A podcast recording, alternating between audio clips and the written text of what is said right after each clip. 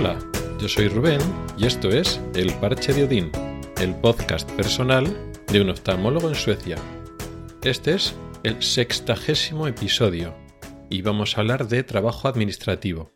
Pero antes, un poco de puesta al día de mi rutina, de mi día a día. He estado estos días de baja por enfermedad, por, el, por la COVID.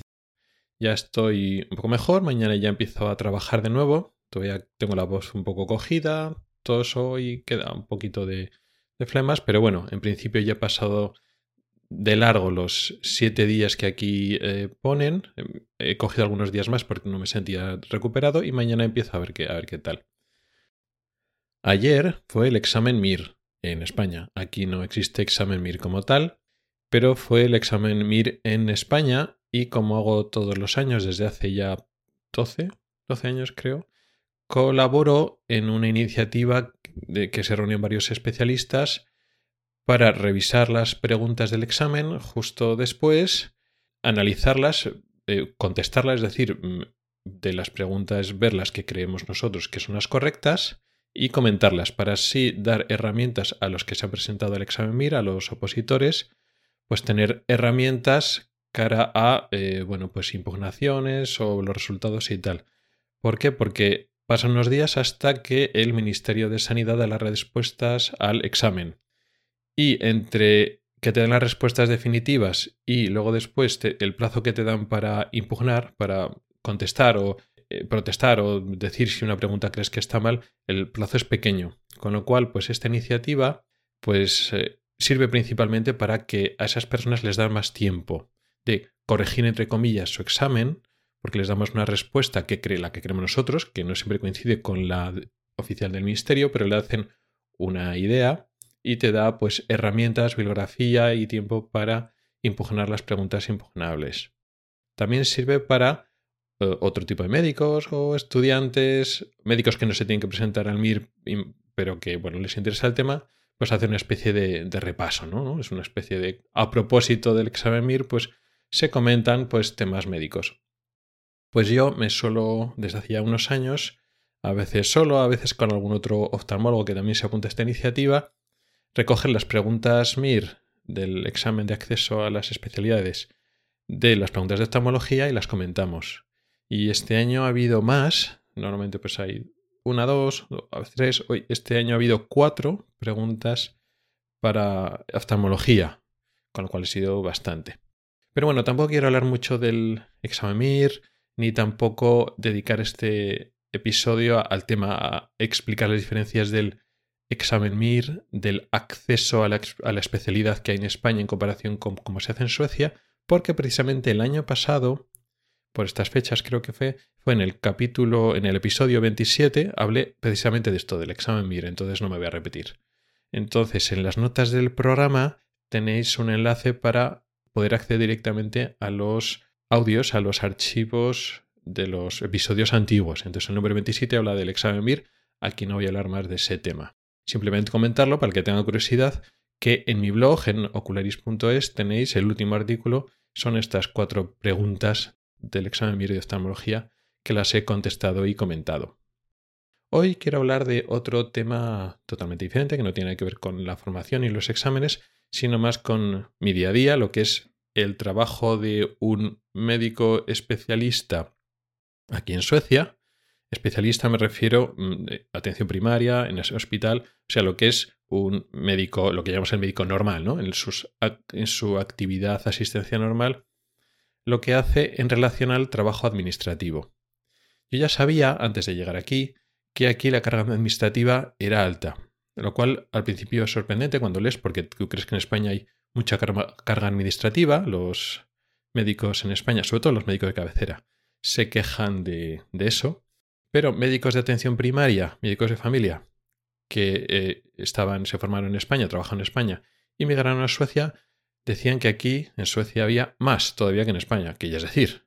Pero nada si les compensaba pues porque les daban tiempo y todo eso. O sea, no es que les encante, pero bueno, que, en global pues les merece la pena. Y sobre todo es trabajo administrativo que les da tiempo para ello. No es como en España que el trabajo administrativo, pues rellenar pues un informe, algún certificado y tal, es de más. O sea, no, no está contemplado casi nunca, bueno, eh, estoy generalizando y excepciones, pero no está muy contemplado en tu tiempo de trabajo.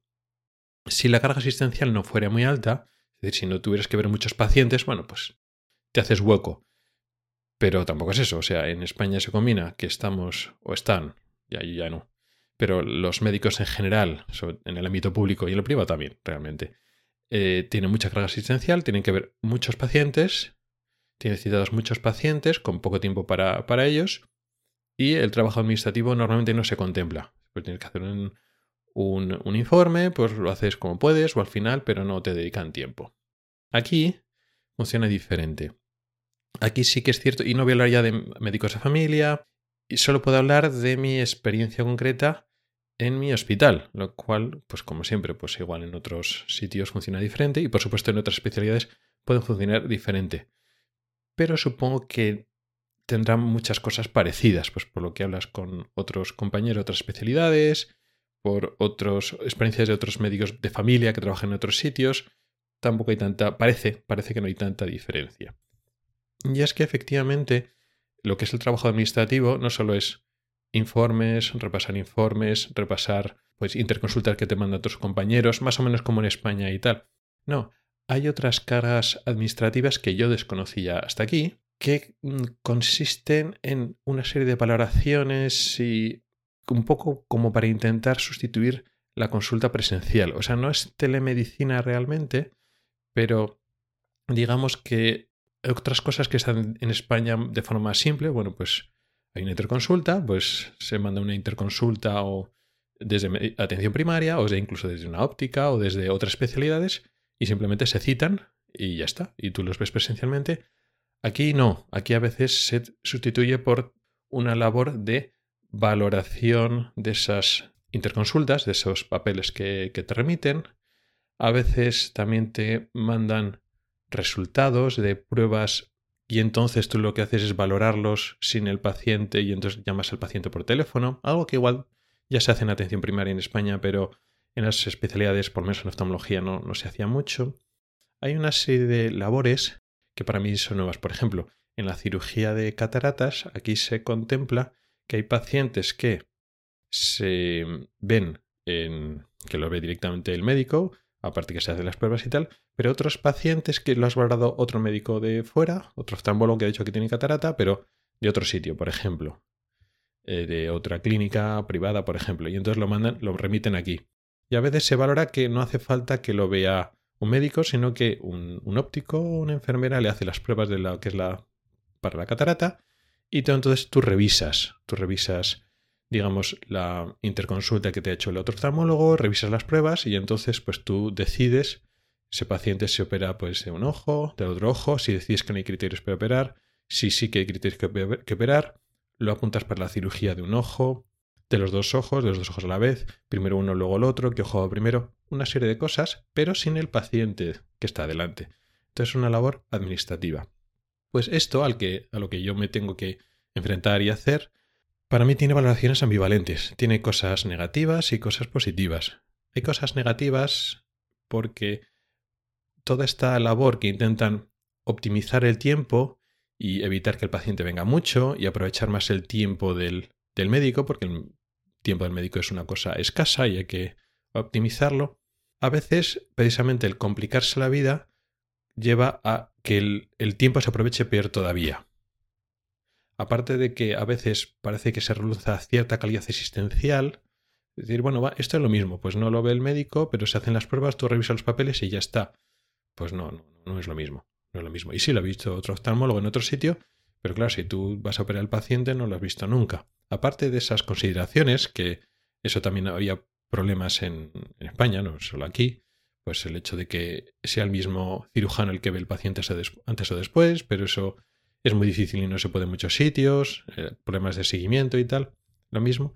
Pero además es que por optimizar a veces se complican y aquí estoy aprendiendo que la simplicidad, aunque parezca que es más trabajo, tiene ventajas en sí misma. Cuando tú complicas las cosas, es decir, haces varios circuitos para decir, bueno, pues en vez de que todos eh, en esta ruta de pacientes, en vez de que todos los, pacientes sean vistos por el médico, pues se puede derivar, pues en este tipo de otro de pacientes, pues no hace falta y se valora de otra manera y tú tal, al final, si lo complicas mucho, surgen problemas que eh, cuando se te ha ocurrido la idea y has organizado ese tema no se te ocurren. Al final la simplicidad y hacer las cosas simples, aunque parezca que es más trabajo, al final muchas veces merece la pena. Pero aparte de eso, esta es un poco la parte ambivalente, decir, mm, todo esto que te cuentan de, fíjate qué, idea tenemos, que bien organizamos estamos, al final es muy complicado y luego después surgen los problemas. Pero aparte de eso, aparte de la valoración de eso, también me quiero plantear como como mi propio trabajo, es decir, no solo por cómo funciona cara al paciente, cara a la dinámica del hospital, todo esto, sino tú como médico cambia tu dinámica de trabajo. ¿Por qué? Pasas de cuando tus jornadas cambian en España era, pues, podías tener días de consulta y entonces ves pacientes, pacientes, pacientes, pacientes. O día de quirófano, que es operar, operar, operar, operar. Y esos son tus, tus días. puede ser o consulta o operar. A veces pues puede variar y puedes tener operar y ver consulta, si es una cosa así, pero ya está, ¿no? Sin embargo, aquí hay jornadas, hay mañanas o tardes, o a veces días enteros, que estás sin ver pacientes pero no, no estés sin hacer nada, estás haciendo trabajo, pero administrativo. Entonces, es como trabajo de oficina, por decirlo así, que no es que no trabajes, a veces pues tienes mucha carga laboral y decir, bueno, pues tienes que resolver todas estas historias y lo tienes que intentar acabar para hoy, para que no se acumulen para, para la semana que viene, etcétera. No se trata de que una cosa trabaje y otra cosa no trabaja, ¿no? ni mucho menos, pero ya es un trabajo más como de oficina, ¿no? Como que no estás viendo pacientes, estás, bueno, pues tú con el ordenador o con tus papeles, mm, dictando pues, las, pues los comentarios a las exploraciones, eh, apuntando para cirugías, eh, remitiendo, contestando interconsultas y tal, pero un poco en tu despacho, pues haces una pausa, pues te coges un, café, sigues trabajando con el café, pero no estás con de atención al, al, paciente directo. Es decir, muchas veces, no me doy cuenta, pero claro, yo según llego, pues me cambio con el, pijama con el uniforme de consulta, con los zapatos de, para pasar con los pacientes, eh, te quitas el reloj, en fin, un poco, digamos ya la, rutina que tienes, luego dices, pues, ¿para qué? Si, si no voy a salir del área administrativa, si puedo ir de calle, ¿no? Porque cuesta un poco cambiar.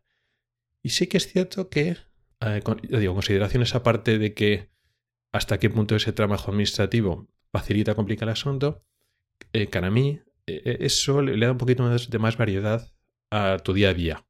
No solo es ver pacientes o operar, sino hay días que estás, pues, también haciendo trabajo con pacientes, pero sin ellos presencialmente. Estás trabajando de lo tuyo, pero tú solo en tu despacho. Y bueno, pues no, no está mal, no lo valoro negativamente, le da un poco más de variedad. No sé si parte de esta visión positiva que tengo de que algunas de mis jornadas o de mis pases sean así, porque me da un poco de un poco de paz, un poco de tranquilidad que estoy conmigo mismo, precisamente porque sigue siendo cansado cuando estoy mañana y tarde trabajando y hablando en sueco, al final llegas cansado. Sí que es cierto que, bueno, que cara afuera la gente lo piensa, oh, pues si ya te defiendes, hablas ya a velocidad normal y pareces fluido y tal. Sí, pero sigue siendo bastante más cansado que trabajar en tu propio idioma. Y cuando estás a tu aire, sí, por supuesto que sigues leyendo y hablando en sueco, dictando en sueco, pero ya más a tu ritmo. Ya no tienes que adaptarte, digamos, a un lenguaje oral, a una conversación fluida. Entonces vas más un poco a tu, a tu ritmo. Igual dentro de uno o dos años, cuando ya esté más fluido en sueco y realmente esté mucho más cómodo, pues hablando y en el, con el día a día con el paciente, igual este tipo de actividades, digamos, administrativas, las vea peor de las que las veo ahora y decir, prefiero estar con pacientes y resolver las cosas y, y tal, porque aquí, como en principio no hay esta saturación como, como en España, igual no sientes necesidad de, de descansar, que estás agobiadísimo de pacientes.